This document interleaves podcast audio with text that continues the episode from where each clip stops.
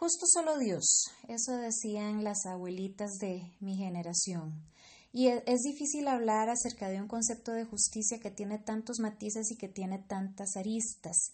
El episodio de hoy, el cuarto episodio de esta serie de 10, es acerca de el proceso justo cómo manejar en la psicología de los grupos y en la dinámica de los grupos interacciones que sean justas y que permitan que las personas puedan tomar decisiones y que puedan seguir hacia adelante con un sentimiento de pertenencia y con un sentido de que la comunicación está funcionando o está fluyendo.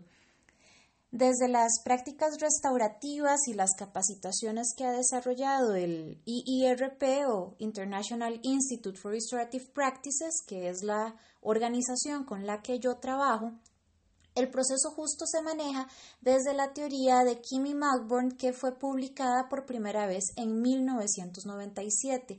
Este tema es de especial interés para las personas que se manejan en ambientes gerenciales u organizacionales porque fue una investigación que se hizo desde la psicología laboral.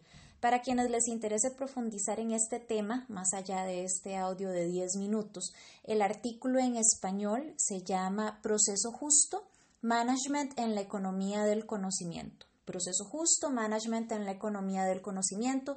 Pueden buscarlo en internet, lo encontrarán con el PDF completo en su edición del Harvard Business Review del 2003 y es un artículo sumamente interesante de leer y con la gran riqueza de que viene con muchísimos ejemplos, diferentes aplicaciones y hasta eh, muestras gráficas de cómo el desempeño laboral mejora cuando se da un proceso justo. ¿Qué significa proceso justo? La premisa básica, y esa la establecen los autores ahí mismo, es que las personas somos más cooperadoras, más productivas, más creativas y tenemos mayor probabilidad de cooperar con sistemas, sea que ganemos o perdamos en esos sistemas, cuando se da un proceso justo que comprenda tres elementos fundamentales. El primero es espacios participativos. Todas las personas que son parte del grupo tienen una oportunidad de ser escuchadas y de participar. El segundo elemento es la explicación. Los cambios, decisiones, movimientos que se den en el grupo son debidamente explicados, el razonamiento que está detrás es claro y el tercer elemento es claridad de expectativas. Yo, como miembro del grupo, sé qué es lo que se espera de mí y yo tengo claro también qué es lo que puedo esperar de los demás. Recapitulo, son participación, explicación y claridad de expectativas. Y, puede sonar inclusive simplista. Vamos a verlo con algunos ejemplos. Yo me acuerdo mucho de este tema cuando converso con amigos y amigas que trabajan desde lo organizacional o desde lo gerencial, inclusive personas que trabajan con menores de edad desde lo educativo o lo comunitario. En los episodios anteriores hablábamos acerca de tener espacios igualitarios para la escucha y para el diálogo. Eso no significa que los únicos grupos saludables son aquellos donde haya una total horizontalidad. Desde lo funcional esto no siempre es posible. En el trabajo en escuelas, en preescolares, en colegios, en el trabajo organizacional o gerencial existen jerarquías y una dinámica que se maneja desde la verticalidad. Pero esto puede manejarse de formas más o menos saludables. Y ahí es donde entra el proceso justo. Y cuando me cuentan acerca de conflictos que están teniendo, problemas que están teniendo con subordinados o con supervisores, yo me acuerdo mucho de cómo estos tres elementos se descuidan con una enorme facilidad. La participación no significa que las personas van a tomar decisiones por consenso o que hay una democracia en el lugar de trabajo. De hecho, hay ciertos ambientes donde tomar las decisiones por la vía democrática no sería lo más no solo oportuno, sino inclusive aconsejable, dependiendo de la situación que esté viviendo el grupo y que se esté viviendo cultural y comunitariamente en ese momento. Lo que sí se eh, establece es que aunque el grupo no decide por votación o por consenso, todos van a tener un aporte acerca de lo que es recabar información de lo que una decisión, de lo que una decisión implicaría.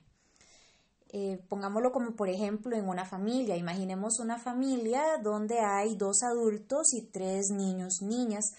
Y si tomáramos las decisiones por votación de mayoría o por consenso, los niños serían quienes decidirían qué es lo mejor para el grupo.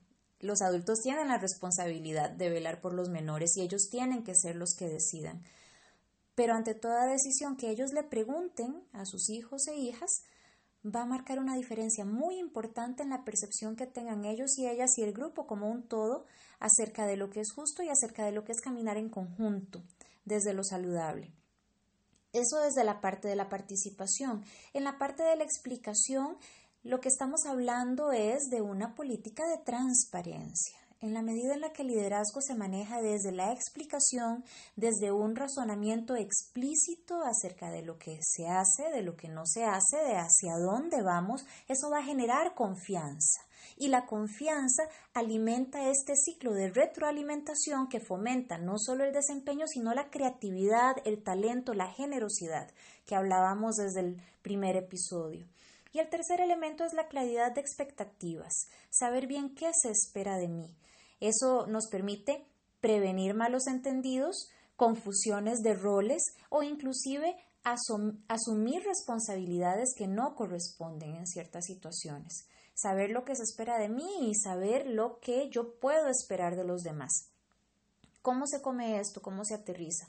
Cuando trabajo con capacitaciones en prácticas restaurativas, cuento la anécdota, esto me pasó por ahí del año 2010, de que mis estudiantes, siendo yo profesora en la universidad, tenían una asignación de hacer un breve ensayo ah, de opinión acerca de un tema que estábamos viendo, de un psicólogo de, de la historia de la psicología del siglo XX, y ellos tenían que escribir una opinión y estos estudiantes, un grupo de aproximadamente 20 estudiantes de primer ingreso en la carrera de psicología, curso de psicología general, y la gran mayoría de ellos copiaron y pegaron en mayor o menor medida su tarea de Internet, de diferentes sitios web. Y ya esa experiencia la había tenido en el pasado, que estudiantes tomaran elementos ajenos y, y que no comprendieran la magnitud de lo que significa el plagio. Inclusive ya tenía un sermón bien memorizado acerca de cómo regañarlos y cómo hacerles ver que lo que estaban haciendo era incorrecto. Pero cuando se da esta situación, de mis 20 estudiantes, al menos 18 habían plagiado en mayor o menor medida su tarea y yo estaba muy molesta, muy enojada, lista para poder darles mi sermón, que era muy elocuente y muy enfático. Me di cuenta que yo no estaba practicando lo que predicaba y decidí llevar a cabo un proceso justo. En el proceso justo puse todas las sillas en círculo, los senté en círculo y les dije, bueno, tenemos mucho plagio en las tareas de ustedes, tenemos que hablar de esto. Entonces, lo primero que quisiera hacer es escucharlos. Yo quisiera que ustedes me expliquen cuáles son las razones que están detrás de que estudiantes de psicología plagien su tarea. Y pasé el objeto de diálogo, la pieza de la conversación. Y contestaron varias cosas. Algunos contestaron que es que son muy vagos, otros que es que no tienen tiempo, otros que es que los cursos les exigen demasiado, otros dijeron que es que no saben usar el formato para citas de Internet. Y después de haberlos escuchado a todos, les expliqué lo que dice el reglamento universitario, les dije cuál iba a ser la sanción por haber plagiado sus tareas y cómo íbamos a manejarnos de ahora en adelante. Establecimos la claridad de expectativas en el sentido de que les dije, vean que la sanción que van a recibir es bastante menor a la establecida en el reglamento, pero a partir de ahora ya nadie puede decir que no sabe. A partir de ahora yo voy a tener una expectativa mucho más alta de ustedes. Ahora bien, ¿qué esperan ustedes de mí? Y pasé la pieza de diálogo nuevamente y la mayoría de ellos expresaron que estaban de acuerdo con manejar las cosas de esa forma, y algunos me solicitaron si yo podía explicarles cómo usar referencias de Internet en el futuro. Y así lo hice. Ellos perdieron en esta situación en el sentido de que sacaron cero, pero por otro lado se fortaleció la confianza y la relación entre nosotros mejoró.